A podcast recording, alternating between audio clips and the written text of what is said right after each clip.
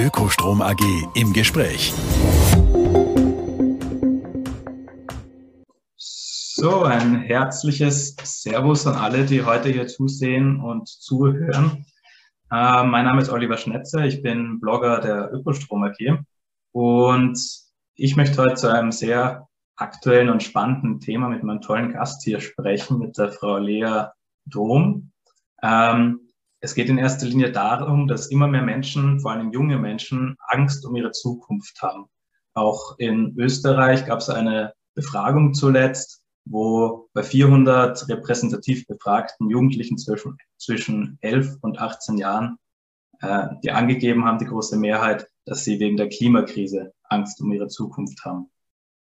Lea Dom hier neben mir ist diplomierte Psychologin und hat unter anderem mit die äh, Psychologists for Future in Deutschland gegründet. Hallo, willkommen. Hallo, es freut mich. Hi.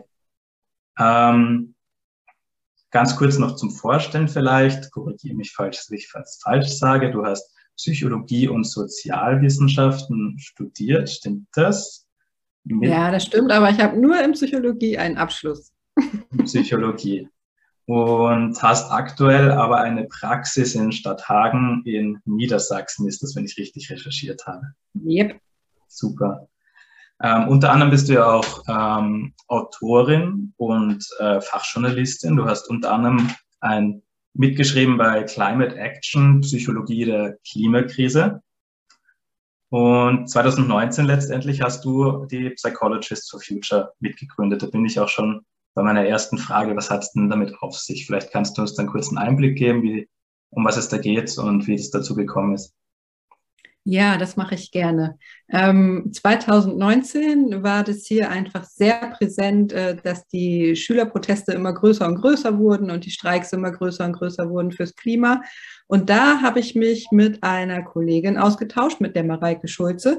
Und wir haben gemeinsam gedacht, das hat doch auch was mit Psychologie zu tun. Also wird da nicht irgendwie was verdrängt oder verleugnet. Das ist so wenig, äh, so ein gering ausgeprägtes Bewusstsein in der Bevölkerung für diese Riesenkrise gibt.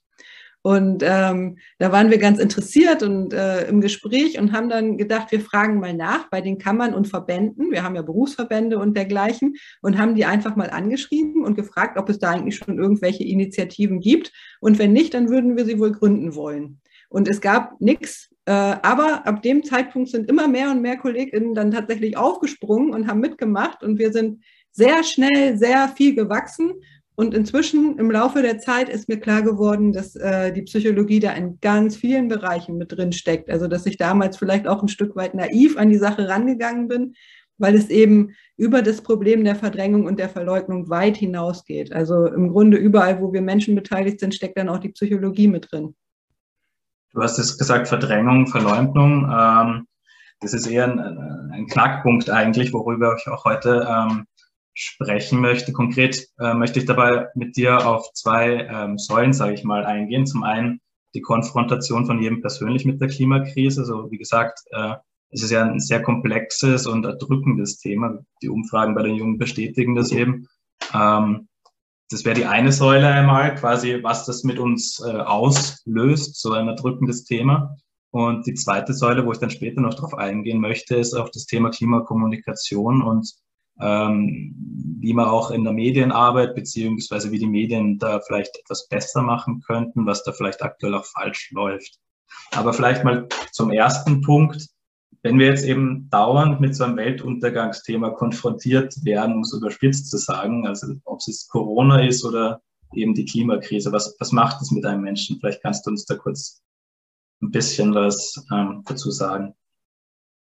Ja, populär ist ja tatsächlich äh, vor allen Dingen die Klimaangst, die auch zurzeit medial durchaus aufgegriffen wird.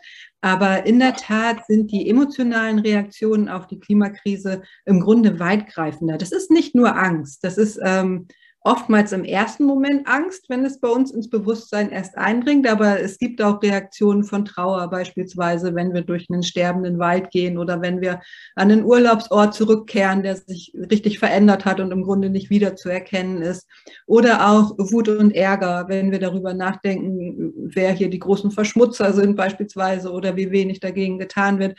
Also die emotionale Bandbreite ist ziemlich groß und ist eben nicht nur die Angst, aber ja, auch die Angst. Ähm, wobei sämtliche Gefühle, die die Klimakrise auslöst, auf keinen Fall als pathologisch bewertet werden dürfen. Das ist ja bei einer realen Bedrohung, eine Angst oder irgendeine emotionale Reaktion zu haben, ist gesund und normal und wäre ja fast komisch, wenn es nicht so wäre. Also das würde mich dann eher irritieren, wenn, wenn es da gar keine Reaktion gibt.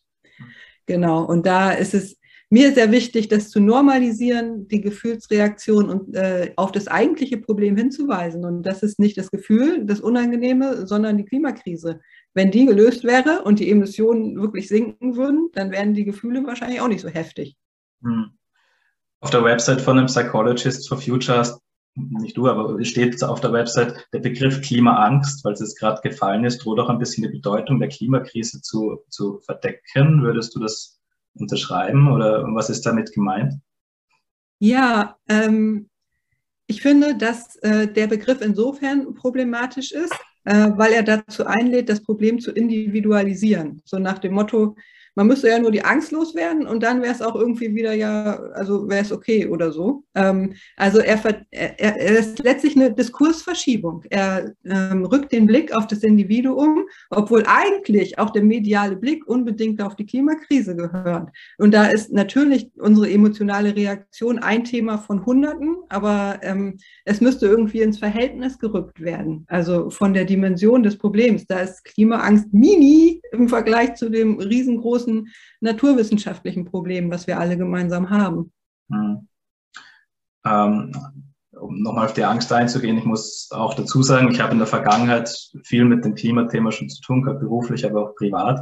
Und da habe ich auch gemerkt, für mich persönlich, dass, wie schon gesagt worden ist, dass sehr viele verschiedene Facetten drin. Zum einen die Angst eben vor dem, wenn man sich mit dem Thema auseinandersetzt, was alles kommen könnte. Dann hat man die Niedergeschlagenheit halt wieder phasenweise gehabt, wo man eben so ein bisschen sich ohnmächtig auch fühlt, beziehungsweise auch Unverständnis, warum nichts passiert, bis hin zu Stagnation dann teilweise, wo man sich denkt, okay, was soll man noch tun? Ähm, gibt es da auch einen klassischen Ablauf oder ist es dann bei jedem verschieden oder ähm, wie, wie, wie, wie tickt da der Mensch? Ist das sehr individuell dann eben auch, oder? Es ist total individuell. Wir haben alle unsere Lieblings Gefühle, mit denen wir spontan am ehesten reagieren, weil wir die vielleicht aus unserer Biografie kennen. Ähm, wir haben ein bisschen darüber diskutiert bei den Psychologists, ob es einen Vergleich geben könnte zu den Trauerphasen, also wo wir im Grunde durch die verschiedenen Gefühle hindurch dann am Ende äh, bei irgendwie sowas wie Akzeptanz oder so landen. Ähm, ich glaube, dass da auch was dran ist, aber selbst das Modell ist ja grob vereinfachend und in Wirklichkeit wäre es dann nicht so, dass man praktisch von Phase 1 zu 2 zu 3 zu 4 läuft, sondern eher ganz äh, wild hin und her springen kann von den Gefühlen. Aber dass es tatsächlich äh, so laufen kann, dass wir durch das Hineinbegeben in die Gefühle äh, zu einem konstruktiven Umgang und letztlich zu sowas wie Akzeptanz und Handlungsfähigkeit finden können, das ist auf jeden Fall der Fall. Das heißt, was würdest du jemandem empfehlen, der jetzt dich anspricht, eben, ich schaffe das nicht mehr oder mich macht das Thema so fertig? Ist es dann als erstes, sich einmal selbst zu reflektieren und zu sagen, ähm, mal die Gefühle einzuordnen oder wie, was, was empfiehlt man? Das klingt vielleicht komisch, aber das ist noch nie passiert. Also obwohl ich echt viel unterwegs bin in diesem okay. Bereich ähm, und auch tatsächlich viel ja mit klimaengagierten Menschen zu tun habe und denen begegne an verschiedenen Orten. Und wir ein Beratungsangebot haben, taucht das nicht auf. Also die aller, aller, allermeisten Menschen, ich würde sagen über 99 Prozent, verarbeiten das gesund und normal, so wie wir ja als Menschen auch dafür ausgerichtet sind, letztlich Gefühle auszuhalten und irgendwie zu bewältigen. Und dass daraus was Pathologisches wird, ist einfach super, super selten und hat dann oft äh, kompliziertere Gründe. Also dass es vielleicht schon in der Vergangenheit eine Angstvorgeschichte gab oder Schwierigkeiten, die eigenen Gefühle zu regulieren. Also dass es eine reine Klimaangst oder dergleichen ist, die ähm, tatsächlich behandlungsbedürftig ist, ist mir noch nicht untergekommen und auch äh, taucht auch gar nicht auf, zum Beispiel in unserem psychologischen Diagnosesystem oder so. Auf der anderen Seite sind dann ja wieder die Studien da, die auch eingangs eben erwähnt worden sind, dass halt viele, viele Jugendliche eben drunter leiden. Gibt es da irgendwie so ein, ein Gap dran? Also dass vielleicht das noch nicht breit genug angeboten wird zu dem Thema oder wie ist das? Naja, die leiden drunter, verständlicherweise, wie ich auch und du vielleicht auch, äh, weil es ein unangenehmes Gefühl ist. Also wer hat das schon gerne? Wir haben lieber irgendwie Freude im Leben und, äh, und Spaß. Ähm, und Angst ist einfach sehr unangenehm, aber sie ist äh, berechtigt und sie ist gesund und normal und in aller Regel nicht behandlungsbedürftig. Aber die, es ist letztlich eine ethische Überlegung auch, wie können wir die Jugendlichen davon befreien, dass sie diese Angst tatsächlich auch in diesem hohen Ausmaß haben, dass so viele Kinder und Jugendliche das empfinden. Wie können wir sie befreien? Hast du da einen, einen Tipp? Du hast, wie gesagt, auch eben. Ja, das wirksamste Mittel gegen Klimaangst ist nicht in der Psychologie zu finden, sondern tatsächlich im engagierten Klimaschutz. Also wenn äh, da das Gefühl wäre, unsere Regierungen sind wirklich handlungsfähig und machen das, was nötig ist, um irgendwie diese Krise einzugrenzen, dann wäre sicherlich die Klimaangst auch in dem Ausmaß nicht mehr da. Da können wir Psychologen letztlich nicht helfen. Also wir können zwar Tipps geben, wie man gut mit Gefühlen umgehen kann und wie wir vielleicht irgendwie ins Handeln kommen darüber, aber das Problem äh, gehört an eine andere Stelle, also die Lösung sozusagen. Das ist ein strukturelles Problem das ins Handeln kommt. Bitte? Ja, Entschuldigung. Es ist ein bisschen wie wenn wir äh, KrankenpflegerInnen behandeln, irgendwie, äh, dass sie wieder zu Kräften kommen durch Erschöpfung und so weiter. Und wir dadurch aber letztlich bewirken, dass sie weiter in die Klinik gehen und dort verheizt werden und das Grundproblem sich gar nicht ändert. Also da können wir vielleicht ein bisschen eine kleine Entlastung bieten, aber das Problem liegt an anderer Stelle. Und ich glaube, damit ist es ganz gut vergleichbar. Hm sich auf die Politik zu verlassen, allein ist in der Vergangenheit etwas ernüchternd gewesen, um es mal nett auszudrücken. Ähm, jetzt hast du auch gesagt, ihr könnt vielleicht dann ein bisschen helfen, dass man vielleicht eben aus diesem zurückgezogenen, stagnierten oder Angstbereich, wie man auch immer es nennen möchte, ähm, in den Aktionismus vielleicht ein bisschen kommt, also dass man wieder ins Tun ein bisschen äh, kommt. Hättest du da Tipps für jemanden, der jetzt wirklich das Gefühl hat, es bringt eh nichts mehr, dass er dass man wieder motivierter äh, sich einsetzt, wenn man so mag. Ich glaube, dass ganz viele Menschen schon was tun. Also vielleicht auch, weil ganz viele Menschen diese Ängste und Sorgen und Befürchtungen teilen. Und es ist ja tatsächlich so, dass viele schon in irgendeiner Form ein bisschen ins Handeln gekommen sind, wobei das oft auf individueller Ebene verharrt. Also ähm, sei es dann, keine Ahnung, dass sie dienstags aufs Fleisch verzichten oder einmal mehr mit dem Fahrrad zur Arbeit fahren und dergleichen. Sowas ist durchaus weit verbreitet. Ähm, und hilft tatsächlich auch schon so eine einzelne Handlung, dass wir uns irgendwie besser fühlen und wirksamer fühlen und den Eindruck haben, ich tue ja was dagegen. Das Problem ist, dass mit diesem individuellen Handeln wir der Dimension des Problems einfach gar nicht gerecht werden, äh, sondern das sogar dazu äh, führen kann, dass wir das weiter verzögern, dass wir denken, oh, ich tue ja schon ein bisschen was und mehr ging irgendwie nicht oder wusste ich auch nicht so dass ich es für ganz bedeutsam halte, und da kommen wir dann übrigens auch auf die Medienfrage, dass tatsächlich Handlungsmöglichkeiten in kollektiver Weise genannt werden. Und das sind wir ein bisschen, äh, da sind wir ein bisschen aus der Übung geraten, vielleicht in einer Kultur, die sehr aufs Individuum schaut und die auch wie so ein Versprechen bietet, wenn du dich ganz doll anstrengst, dann äh, kannst du irgendwie Geld verdienen und dir damit ein schönes Leben leisten. Und wir haben es ein bisschen verlernt, ähm, solidarisch in Gruppen aktiv zu werden und uns auch für unsere Gemeinschaft einzusetzen. Und ich glaube, dass es in die Richtung geht und dass es ähm, für viele tatsächlich auch ein gutes Gefühl ist. Also der Eindruck bei den Psychologists ist, wer in einer Gruppe angekommen ist, in der sie oder er sich wohlfühlt, ähm, empfindet eine deutliche Entlastung von diesen unangenehmen Gefühlen und sogar sowas wie Selbstwirksamkeit. Also den Eindruck, ich kann wirklich was verändern. Hm. Viel mehr als mit dem Schnitzelverzicht. ja, das kann ich bestätigen. Ich war 2019 auch bei den Fridays aktiv und da haben sich natürlich auch wildfremde Menschen dann zusammengetan und es war eine richtige Aufbruchstimmung, wenn man merkt, man ist auch nicht alleine vor allen Dingen. Also, dass man gemeinsam da was mit anpacken kann. Ja, äh, du hast jetzt eh schon ein Stichwort gegeben, Klimakommunikation, dem Medienarbeit. Aktuell ist es ja so, dass es ein, ein, ein recht großes Spagat noch gibt zwischen den ähm, klimawissenschaftlichen Erkenntnissen und auf der anderen Seite der öffentlichen ähm, Debatte.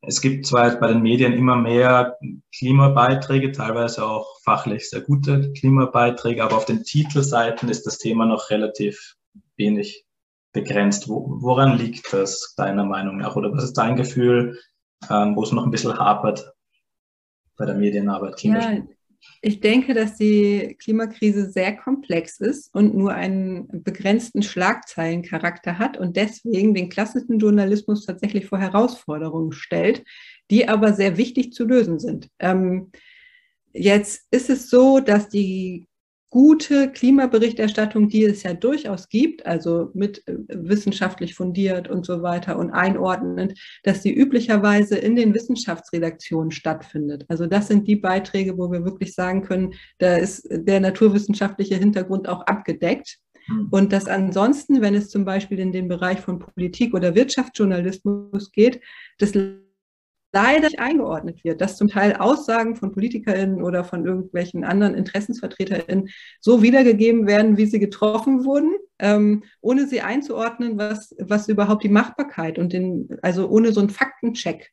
Und da halte ich das für wirklich außerordentlich wichtig, dass sich der Journalismus in dieser Richtung weiterentwickelt, was konkret bedeuten würde, dass wir eine Aus-, Fort- und Weiterbildung in allen Redaktionen brauchen, also nicht nur in der Wissenschaftsredaktion, sondern auch in der Politikredaktion und Wirtschaftsredaktion und Kulturredaktion. Also es ist ja mit allen Themen verbunden und dass es da eben mitgedacht werden muss. Und das ist eine große Herausforderung. Aber letztlich hat Corona gezeigt, dass es möglich ist. Also da mussten die das auch alle, weil, es, weil die mit betroffen waren. Eine Ausbildung oder Weiterbildung hast du jetzt erwähnt. Ähm, meinst du da jetzt äh, fachlich, inhaltlich zu Klimathemen, dass es quasi ein Basiswissen gibt zum Thema oder wie, wie stellst du das vor? Ja, ein Basiswissen, äh, was dazu führt, möglicherweise auch in Zusammenhang mit den Wissenschaftsredaktionen, dass Aussagen von Interessensvertreterinnen eingeordnet werden, wissenschaftlich eingeordnet werden. Ist das realistisch, wenn, wenn ein Politiker XY behauptet, wir können diese Gaspipeline weiter so betreiben und das ist auch ein ganz wichtiger Schritt hin zur Energiewende? Oder ist es vielleicht einfach Greenwashing oder mit großer Vorsicht zu betrachten oder ein Verzögerungsdiskurs? Und sowas muss eingeordnet werden, weil ansonsten wir natürlich geneigt sind, sowas zu glauben. Es hört sich ja auch ganz toll an. Ähm, und auch irgendwie entlastend, gerade wenn wir, wenn wir mit Sorgen belastet sind. Hm. Würdest du es sinnvoll sehen, da vielleicht, es gibt in Österreich, ich weiß es in Deutschland nicht genau, aber ich nehme mal an, es ist sehr ähnlich, gerade eben eine große Debatte zum Thema Klimajournalismus, wie sich Redaktionen aufstellen. Also immer mehr Zeitungen haben jetzt äh, zumindest die Überlegung, manche haben es schon gemacht, ein eigenes Klima-Umweltressort zu machen. Dann gibt es auch die Debatte einem eigenen Klimabeauftragten, die quasi Ansprechpersonen sind für alle Ressorts. Ist das auch ein Ansatz, der, der für dich Sinn machen würde?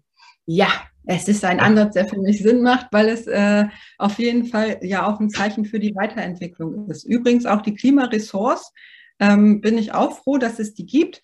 Wobei ich denke, dass es überhaupt nicht ausreichend ist. Also es kann ein guter Zwischenschritt sein, ein solches Ressort einzurichten. Und gleichzeitig ähm, ist es aus psychologischer Sicht, ähm, sitzen wir da einem Abwehrmechanismus auf, nämlich der Isolierung. Also dass wir uns vorstellen, es ist ein weiteres Thema neben vielen anderen. Und das ist es beim Klima eben nicht, äh, weil es in alle anderen Bereiche mit reinragt.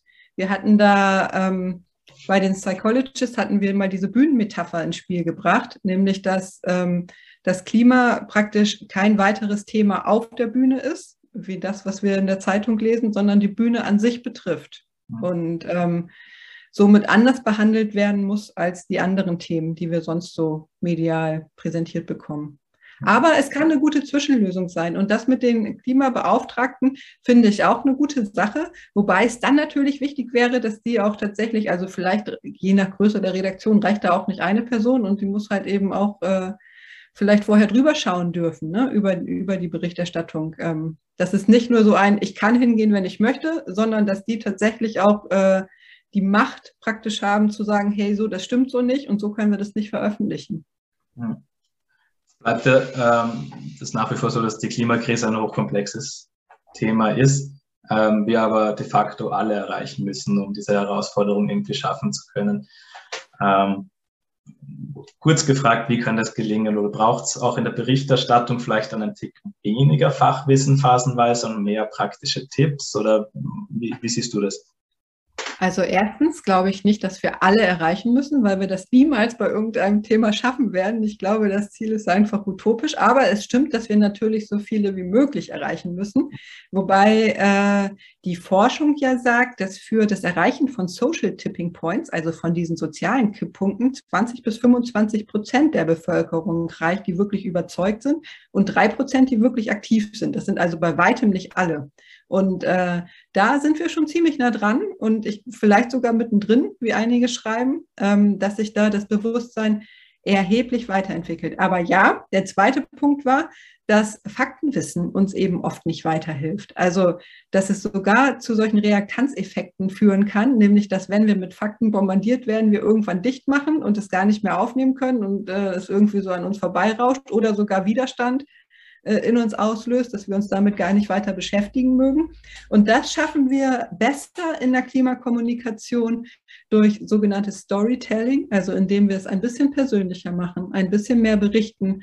Mein Zugang zu dem Thema war so. Erst war ich geschockt und dann habe ich überlegt, das und dass wir auch eigene Fehler einräumen und vielleicht auch Kurven auf unserem Weg und die haben wir alle ähm, und vielleicht auch irgendwelche Fehlinterpretationen, denen wir aufgesessen sind und dass wir es eben persönlicher machen ähm, und tatsächlich einen persönlichen Bezug für die Menschen ermöglichen. Denn warum sollte ich mich mit irgendeinem schwierigen Thema beschäftigen, von dem ich gar nicht glaube, dass es was mit mir zu tun hat?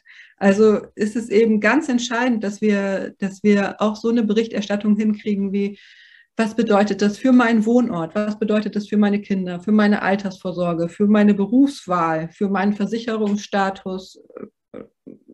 Ja, also für alle Themen, die uns vielleicht im Alltag so beschäftigen. Einfach um es greifbarer, um es nahbarer zu machen. Und das ist herausfordernd für den Journalismus, aber total wichtig. Und zum Glück gibt es tolle Initiativen dazu.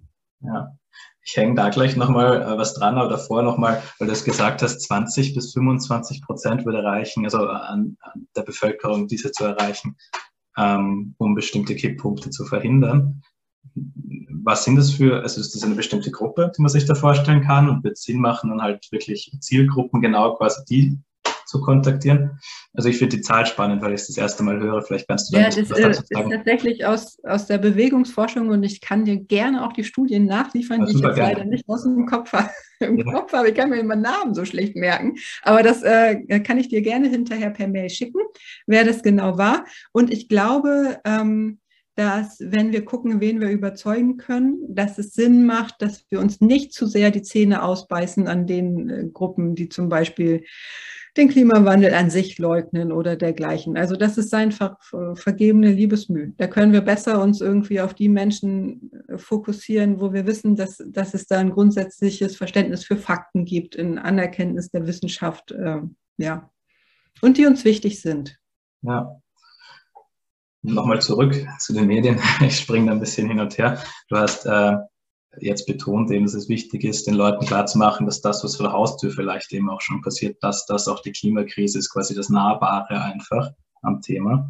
Ähm, jetzt ist es so, in den letzten Jahren waren immer öfter oder mehr Berichte über Tornados, über Dürren, über Waldbrände äh, und so weiter. Ähm, meine Frage ist jetzt, ist es vielleicht dann auch schon irgendwann zu viel des Guten, wenn man so will. Also quasi, wenn man das Gefühl hat, die Welt ähm, geht eh schon unter, braucht es da auch ein bisschen neue Ansätze oder muss immer weiter darüber berichtet werden mit diesem starken Bildmessage, das die man hat? Oder wie siehst du das? Ja, ich glaube auch, dass zu viel davon auch wiederum eher Reaktanz auslösen kann. Es gibt aber auch dieses Sprichwort, am Abgrund werden die dicksten Partys gefeiert, daran muss ich gerade denken. ähm, ja, ist vielleicht ein bisschen mit Vorsicht zu genießen, aber was ich wichtig finde, ist ähm, vielleicht, also natürlich diese Berichterstattung muss sein und die muss weitergehen, einfach auch, weil sie einen wichtigen Informationswert hat. aber ich glaube, dass sie ergänzt werden muss ähm, durch Handlungsmöglichkeiten. Denn diese, diese Katastrophenberichterstattung kann ja potenziell die Angst eher noch mehr steigern oder welche Gefühle es auch immer sind. Und das kann dann auch wiederum die, die Wahrscheinlichkeit für Abwehr vergrößern. Und was die ähm, Wahrscheinlichkeit für Abwehr aber wiederum mindert, das wissen wir aus der Psychologie, ist, wenn die Menschen Handlungsmöglichkeiten haben. Und zwar tatsächlich äh, gute, die greifbar sind, also die, die ich tatsächlich auch hier aus meinem Alltag heraus umsetzen kann und die äh, möglich erscheinen und somit eher in so eine Richtung von Empowerment gehen. Also wenn das dazu geliefert wird, dann, dann hat es eher so einen Effekt, dass wir denken, oh ja, schlimm, aber zum Glück kann ich was tun. Und ähm, das unterstützt praktisch, wenn wir in diesen Trauerphasen denken oder überhaupt in diesen Phasen der emotionalen Verarbeitung, unterstützt es das eher, dass wir einen Schritt weiterkommen, als dass wir äh, vor lauter Schock erstarren und irgendwie gar nichts mehr machen. So eine Mischung aus beiden quasi aus mhm. Bedrohung und aus Optionen, wie man davor wegkommt. ähm, warum klappt das bei der Politik deiner Meinung nach noch nicht? Das ist natürlich eine große Frage, aber letztendlich, sie kennen vielleicht besser als viele von uns die Fakten und die Bilder und trotzdem passiert viel zu wenig. Ähm, ist das eine reine Sache von äh, Stakeholder-Geschichten, dass da im Hintergrund so viel Druck gemacht wird? Oder ich meine, wenn man eben, wie du sagst, am Abgrund steht und äh, es ist ja auch was Psychologisches. Also der Mensch kann ja an sich mit Gefahr umgehen. Wenn man einen Löwen sieht, läuft man davon. Man kann auch vorausdenken, einen Blitzableiter aufs Dach setzen, wenn man weiß, da kann man die Gefahr verringern. Aber der Klimakrise marschiert man weiter mitten rein. So, woran liegt es bei der, auf der politischen Ebene deiner Meinung nach? Es ist eine sehr komplexe Frage, wo die Antwort mit Sicherheit auch sehr komplex sein müsste. Und ich glaube, dass das auch ein Punkt ist, wo wir uns hüten sollten, äh, fälschlich zu psychologisieren. Also klar spielt da Psychologie auch eine Rolle, weil Politik wird von Menschen gemacht, aber äh, da sind eben auch ganz oft handfeste finanzielle und Machtinteressen auch äh, mit verstrickt oder Ges äh, Verträge, gesetzliche Regelungen, die unterschrieben wurden und die, aus denen wir uns gar nicht so einfach dann wieder befreien können und dergleichen. Also ähm, da ist die Situation, glaube ich, sehr komplex und es würde mir sehr schwer fallen, das in zwei Sätzen zu beantworten. Aber es tut sich ja schon was. Also ich kann es jetzt nur hier ähm, für, für Deutschland berichten. In Österreich ist es vielleicht hoffentlich ähnlich, aber da ist zum Beispiel der Kohleausstieg jetzt vorgezogen worden. Also die Entwicklung geht durchaus in die richtige Richtung, nur leider viel zu langsam. Also wir haben äh, zwar die, die Richtung stimmt, aber wir haben ein ernsthaftes Geschwindigkeitsproblem und deswegen müssen wir alle Gas geben. Und damit meine ich nicht nur die Politik, sondern auch uns. Was überwiegt bei dir persönlich? Ist es mehr teilweise die, die Angst vor der Klimakrise und das ein erdrückendes Gefühl oder hast du mehr Hoffnung und Motivation? Ah, das kann ziemlich schwanken bei mir. Ja. ähm, ich habe den Vorteil, dass ich über das Engagement inzwischen so viele nette Menschen kennengelernt habe, dass äh, je nachdem, wie es mir gerade geht, ich irgendwie weiß, an wen ich mich wenden kann und wer welche äh, welche Themen besonders gut kann und dergleichen. Deswegen habe ich tatsächlich neben all den unangenehmen Gefühlen, Gott sei Dank, auch äh, viel Freude bei der Sache. Ähm, aber ja, es ist auch schwer. Ich glaube, wer sich viel damit beschäftigt, ähm, braucht eine gewisse Affekttoleranz. Das heißt, das Aushalten können von unangenehmen Gefühlen. Und ich merke das, wenn ich sehr viel zum Beispiel mich in diese naturwissenschaftlichen Fakten reingrabe, das muss, mache ich manchmal für Artikel oder so, dass mich das dann von der Tendenz eher runterzieht und dass ich es ein Stück weit begrenzen muss, was nicht heißt, dass ich es ganz und gar beiseite schiebe. Aber es gibt ein paar Informationen, vor denen ich mich da ein Stück weit schütze und gleichzeitig halt probiere, das beizutragen, was ich beitragen kann, um irgendwie Teil der Lösung zu sein und um meinen Kindern später in die Augen schauen zu können. Aber du würdest auch sagen, dass Engagement unterm Strich einfach auch ein Teil der persönlichen, des persönlichen Schutzes vielleicht ist, wenn du sagst, das hilft. Es ist auf jeden Fall ein guter Coping-Mechanismus, ja. auch für unangenehme Gefühle. Absolut. Super. Liebe Lea, vielen Dank für das interessante Gespräch. Sehr gerne. Viel Erfolg noch auf dem weiteren Weg. Es braucht mehr Leute wie euch oder dich. Vielen Dank für dein Interesse. Gerne. Ciao.